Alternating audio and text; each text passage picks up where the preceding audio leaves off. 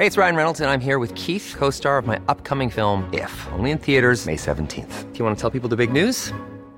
All right, I'll do it. Sign up now and you'll get unlimited for $15 a month in six months of Paramount Plus Essential Plan on us. Mintmobile.com slash switch. Upfront payment of $45 equivalent to $15 per month. Unlimited over 40 gigabytes per month. Face lower speeds. Videos at 480p. Active Mint customers by 531.24 get six months of Paramount Plus Essential Plan. Auto renews after six months. Offer ends May 31st, 2024. Separate Paramount Plus registration required. Terms and conditions apply if rated PG. Mom deserves the best, and there's no better place to shop for Mother's Day than Whole Foods Market. They're your destination for unbeatable savings. From premium gifts to show-stopping flowers and irresistible desserts. Start by saving 33% with Prime on all body care and candles. Then get a 15-stem bunch of tulips for just $9.99 each with Prime. Round out Mom's menu with festive rosé, irresistible berry chantilly cake, and more special treats. Come celebrate Mother's Day at Whole Foods Market. Ready to pop the question? The jewelers at BlueNile.com have got sparkle down to a science with beautiful lab grown diamonds worthy of your most brilliant moments. Their lab grown diamonds are independently graded and guaranteed identical to natural diamonds, and they're ready to ship to your door. Go to BlueNile.com and use promo code LISTEN to get $50 off your purchase of $500 or more. That's code LISTEN at BlueNile.com for $50 off. BlueNile.com code LISTEN.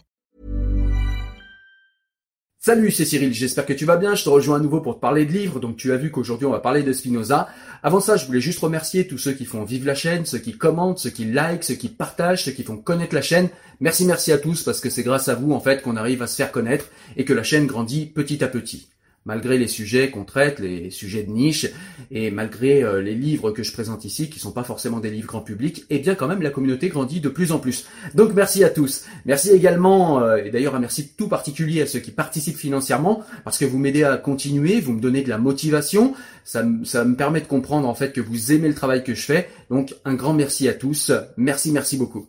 Voilà, donc on est parti, on va parler du livre de Spinoza. Avant ça, générique.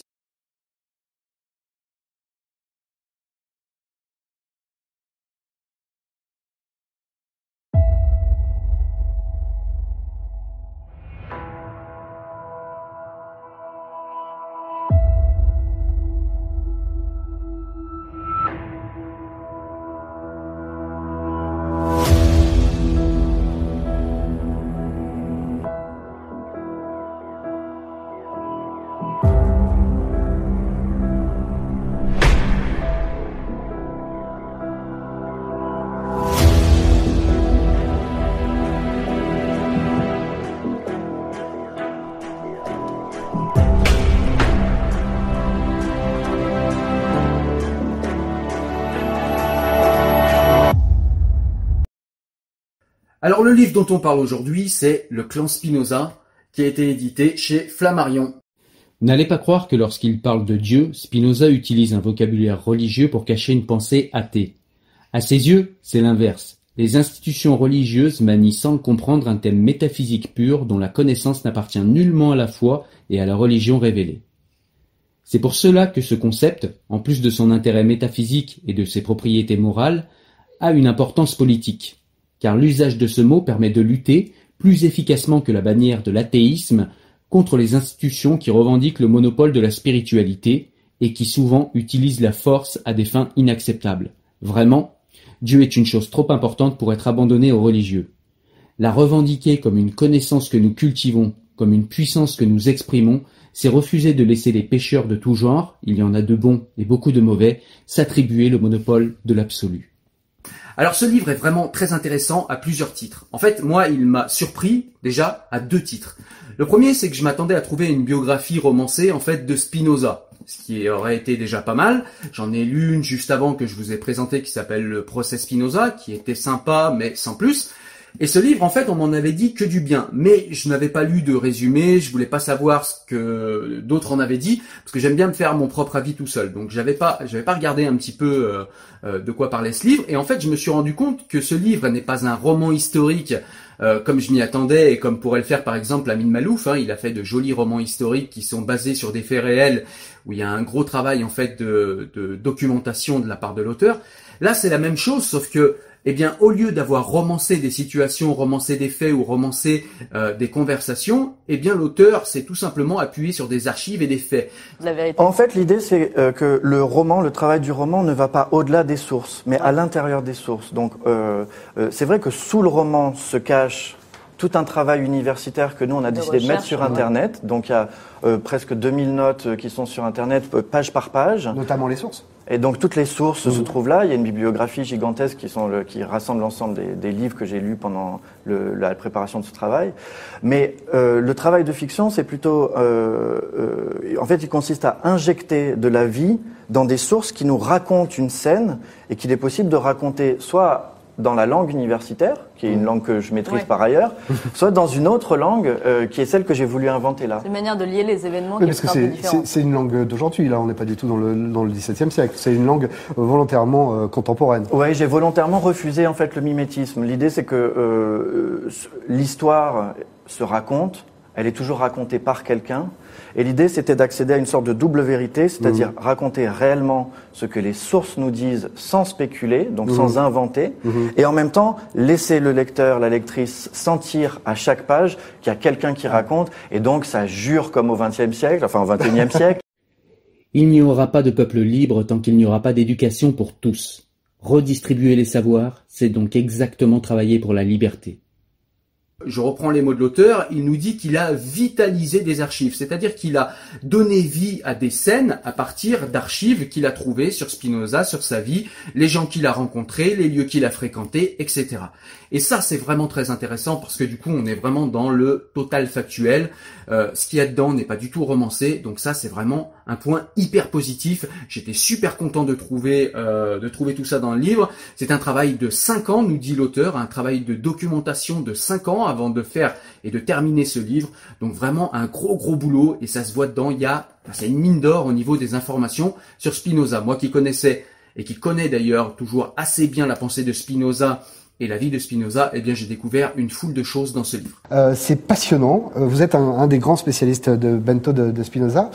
C'est la première fois que nous parlons ici de, philosophie et j'en suis euh, très heureux parce qu'il faut vraiment rendre hommage à ce travail. C'est un travail de, cinq années. Et ce qui est, ce qui est passionnant, c'est que vous montrez qu'avec des outils inhabituels pour la philosophie, qui ne sont pas du concept, vous maniez pas des concepts, mais des outils comme le roman, on arrive à faire à, nous faire comprendre, à nous faire comprendre Spinoza dans sa vérité. Dans la forme, vous mélangez la littérature, la philosophie donc, et, l'histoire pour faire une sorte de tableau vivant du, XVIIe siècle et montrer donc euh, Spinoza dans son environnement. C'était tout de suite votre ambition euh, quand euh, il y a cinq ans vous êtes attelé à ce livre? À vrai dire non, parce que effectivement moi je commence en tant qu'universitaire à écrire un gros livre sur un, auteur qui est effectivement l'objet de ma spécialité en mm. quelque sorte. Et puis j'ai découvert petit à petit que ça valait le coup de déboulonner les mythes. Mm. Et le principal mythe concernant Spinoza, c'est sa solitude. Mm. Ce qui est assez curieux parce que en fait c'est plutôt un auteur qui fait la théorie du réseau, de, de tout un monde où euh, les choses sont toutes en relation et où en fait les relations elles-mêmes sont plus réelles que les choses. Et donc c'est cet auteur-là qu'on a tendance à présenter comme un solitaire isolé, alors qu'en fait il n'a pas du tout vécu comme ça. Il a vécu euh, et pensé avec des amis, parmi de nombreux amis, et du coup la forme du roman s'est imposée mhm. pour montrer ces relations à l'œuvre. Lorsque toute pierre sera effondrée et toute statue détruite, vous saurez vous aussi reconnaître la dynamique des choix, le devenir des équilibres le meilleur maquillage des rapports de pouvoir. Alors non seulement vous ne serez plus prisonnier des idoles, mais vous aurez aussi accédé à l'histoire telle que la concevaient les historiens antiques. Un enchaînement admirable où les termes de la volonté divine ne cessent d'être formulés et reformulés par les hommes derrière la personne Spinoza, il y a tout un clan, d'où le titre. Mm. Ils sont nombreux à faire ça.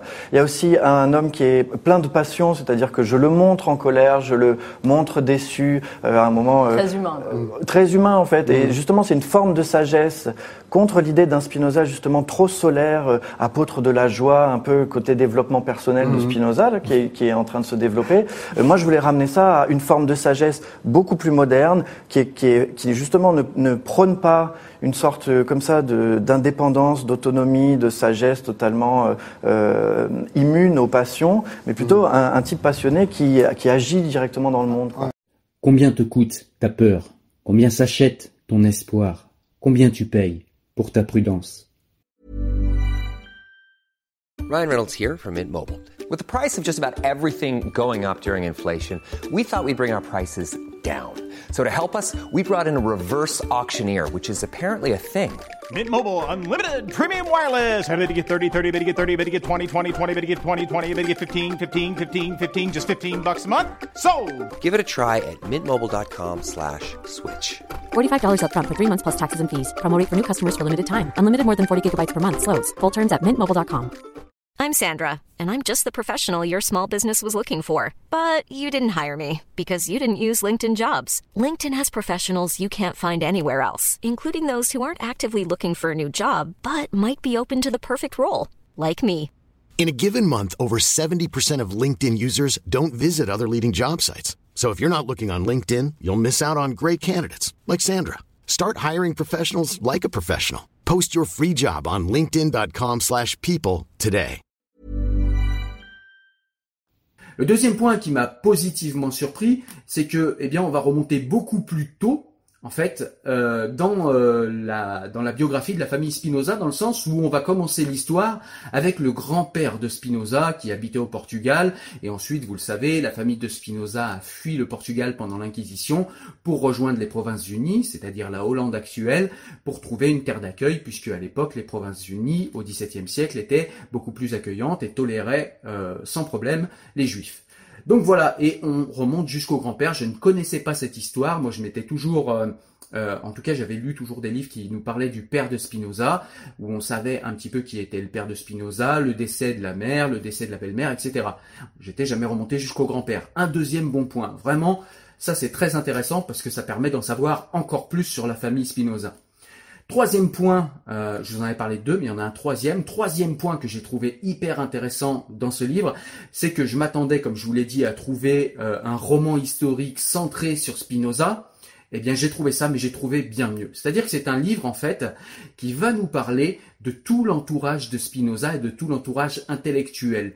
En fait, le milieu dans lequel a évolué Spinoza est aussi, euh, en grande partie, euh, responsable ou euh, oui je sais pas comment on pourrait dire mais en tout cas euh, le milieu dans lequel a évolué euh, Spinoza est en partie responsable des idées qu'a déployées Spinoza parce que c'était pour certaines des idées qui étaient dans l'air des idées que Spinoza à améliorer, à adapter à son système de pensée, mais en tout cas, il y avait une effervescence intellectuelle au XVIIe siècle dans les Provinces-Unies, et notamment dans la communauté juive euh, portugaise, où il y avait beaucoup de maranes.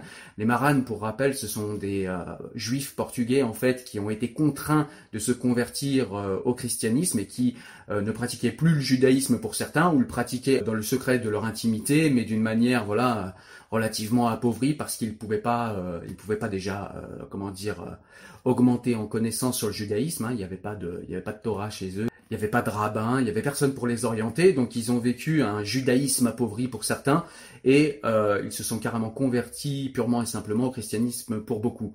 Et du coup, quand ils ont fui le Portugal pour fuir l'Inquisition, puisqu'on voulait clairement euh, tuer ceux qui n'avaient pas le sang pur, qui n'étaient pas des chrétiens purs, euh, sous l'Inquisition au Portugal, eh bien, euh, les Maranes sont arrivés euh, en Provinces-Unies avec beaucoup de questions sur Dieu, avec beaucoup de questions sur eh bien ce mal euh, qui leur a été imposé par l'Inquisition, et puis par le fait que tout simplement les inquisiteurs demandaient aux Juifs portugais qui étaient les Maranes, ils leur demandaient en fait tout simplement de se convertir au christianisme, ou sinon ils étaient rejetés. Et à la fin même, quand beaucoup de Maranes sont partis, Simplement, euh, se convertir n'était plus assez euh, pour l'Inquisition, il fallait être des chrétiens de naissance, des chrétiens pur sang.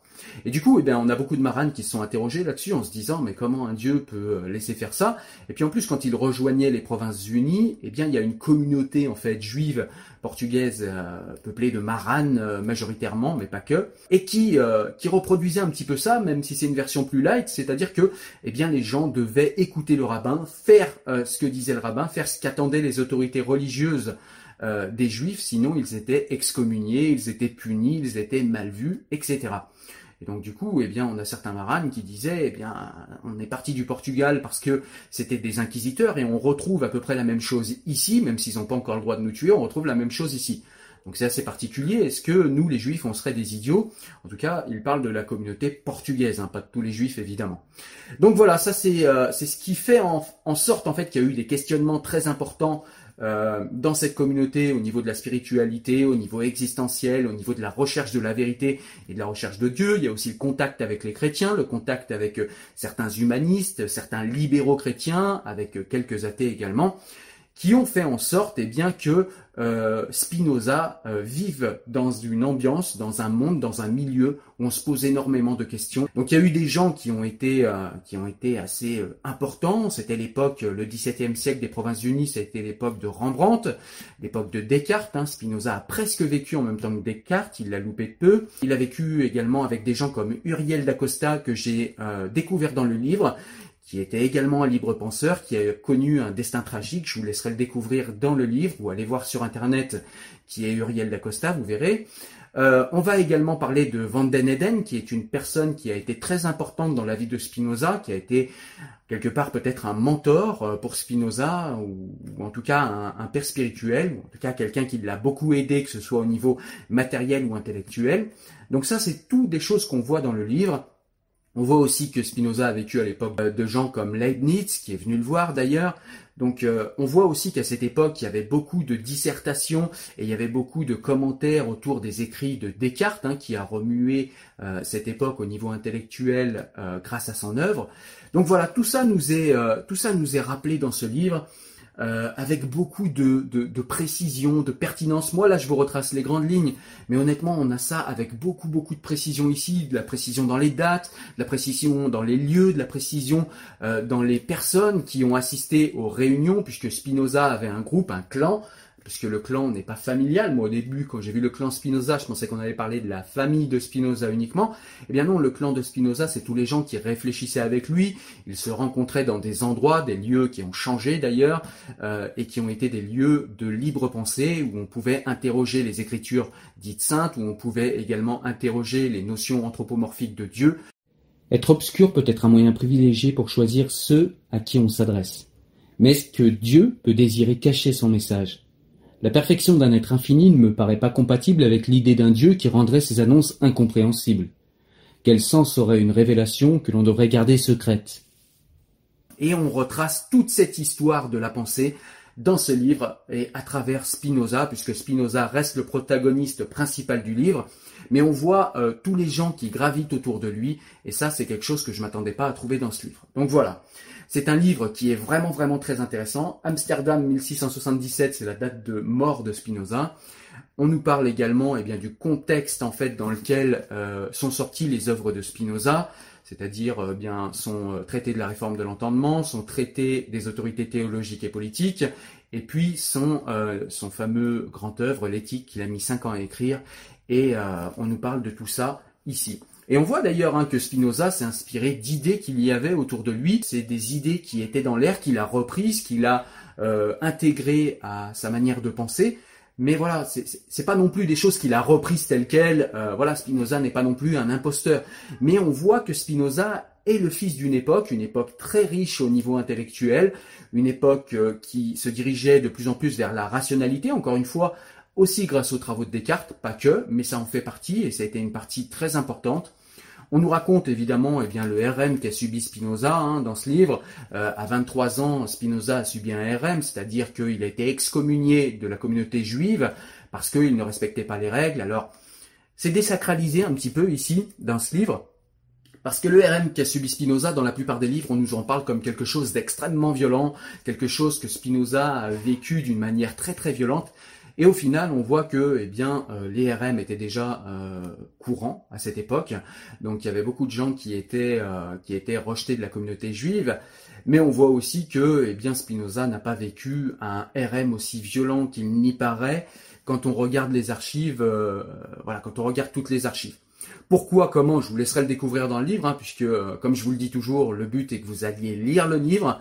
Moi, je vous trace simplement les grandes lignes, je vous dis de quoi il parle, et je vous dis si jamais, selon moi, il vaut le coup d'être lu. Et clairement, là, ce livre, euh, il vaut carrément le coup cet été. Il faut que vous lisiez ce livre. Si vous vous intéressez euh, à l'histoire des idées, à l'histoire euh, de la philosophie, à l'histoire de Spinoza ou à l'histoire de, des idées en Hollande, franchement, c'est un livre incontournable. En fait, quand on imagine un type excommunié, on s'imagine deux choses. D'abord, toute une communauté bien unie, Mhm. et ensuite un type qu'on envoie comme ça, comme un- une sorte de bouc émissaire euh, seul dans le désert. Mhm. Donc dans les deux cas, c'est faux. La communauté juive d'Amsterdam est pas du tout unie. Elle est faite de personnes qui, euh, les uns sont les uns sont érudits, les autres sont des ignorants, et, et personne n'est d'accord. Donc ça, c'est un premier, un- une première chose. La communauté n'est pas unie. Il y a beaucoup d'hérétiques à l'intérieur. Même les rabbins s'affrontent entre eux. C'est une chose très amusante à, à montrer. Donc la communauté n'est pas unie. Et Spinoza ne part pas dans le désert. Au contraire, il est déjà euh, parmi ses amis qui sont des chrétiens dissidents. Euh, et donc, en fait, il, il- il est déjà dans un groupe de dissidents quand la, euh, l'acte administratif de son bannissement, qui donc, donc passe d'une excommunication, ça s'appelle un rérem en, en hébreu, et c'est très spécifique, ça n'a rien à voir avec une excommunication. Donc, il a été banni par une communauté très désunie pour aller dans, dans des communautés qui, où il avait déjà plein d'amis. Comme je vous l'ai dit, euh, il y a un site qui s'appelle, euh, je vous le mets là, le site, qui s'appelle leclanspinoza.com. Il y a beaucoup, beaucoup de sources, hein, toutes les sources qui ont aidé à la rédaction de ce livre. Il y a euh, toute une bibliographie également qui a aidé aussi à la rédaction de ce livre. Donc il y a beaucoup, beaucoup d'informations secondaires. Il y a beaucoup d'informations dans le livre lui-même déjà aussi. Euh, qui nous permettent d'aller voir euh, d'autres écrits. Moi, j'ai par exemple été chercher les écrits euh, d'Uriel d'Acosta, parce que je sais qu'il a écrit un livre, et donc du coup, ça, je l'ai découvert dans ce livre-là. Je l'ai trouvé sur Internet, c'était des écrits qui étaient vraiment magnifiques. Donc voilà, vraiment un livre truffé d'informations, truffé d'informations sur l'époque, truffé d'informations sur les gens qui gravitaient autour de Spinoza et sur la vie de Spinoza euh, lui-même. Donc vraiment un livre que je te conseille euh, vraiment ardemment. Il faut que tu le lises cet été. Tu vas vraiment, vraiment apprendre beaucoup de choses avec ce livre. Voilà. En tout cas, j'espère que tu as aimé cette vidéo. Comme d'habitude, je te laisse me mettre un pouce bleu si c'est le cas. Tu peux également me rejoindre sur les réseaux sociaux et tu peux me rejoindre aussi sur le site internet. Et comme tu le vois, à la rentrée, on risque de parler de Spinoza également. hein. Je vous les ai présentés, mais on a euh, encore une biographie de Spinoza, cette fois par le, spécialiste euh, Steven Adler. On a euh, un, ouvrage un petit peu plus, euh, avec celui-ci, un ouvrage un petit peu plus scientifique, où c'est un neuro, un neuropsychiatre qui nous parle de Spinoza et qui nous parle du cerveau, de la tristesse, de la joie, des émotions et qui nous dit Spinoza avait raison parce que Spinoza fait une géométrie des passions dans son éthique, entre autres, hein, puisqu'il a fait d'autres choses. Et Spinoza avait raison. Et puis un livre qui vient de sortir du spécialiste aussi de Spinoza, Robert Mizrahi. Et ce livre, c'est La révolution Spinoza, du désir d'être à la félicité. Donc un livre qui me paraît très alléchant, dont je vais vous parler à la rentrée, puisque je vais pas tarder à arrêter les vidéos. J'en ai encore une à vous faire euh, sur un livre que je suis en train de lire. Et puis après, on fera une petite pause pour les vacances. En tout cas, moi, je vous souhaite euh, de bonnes vacances. Je vous souhaite de bien vous porter. Faites attention. Essayez de rester en France. Consommez français. On en a besoin. Portez-vous bien. Ciao. Salut.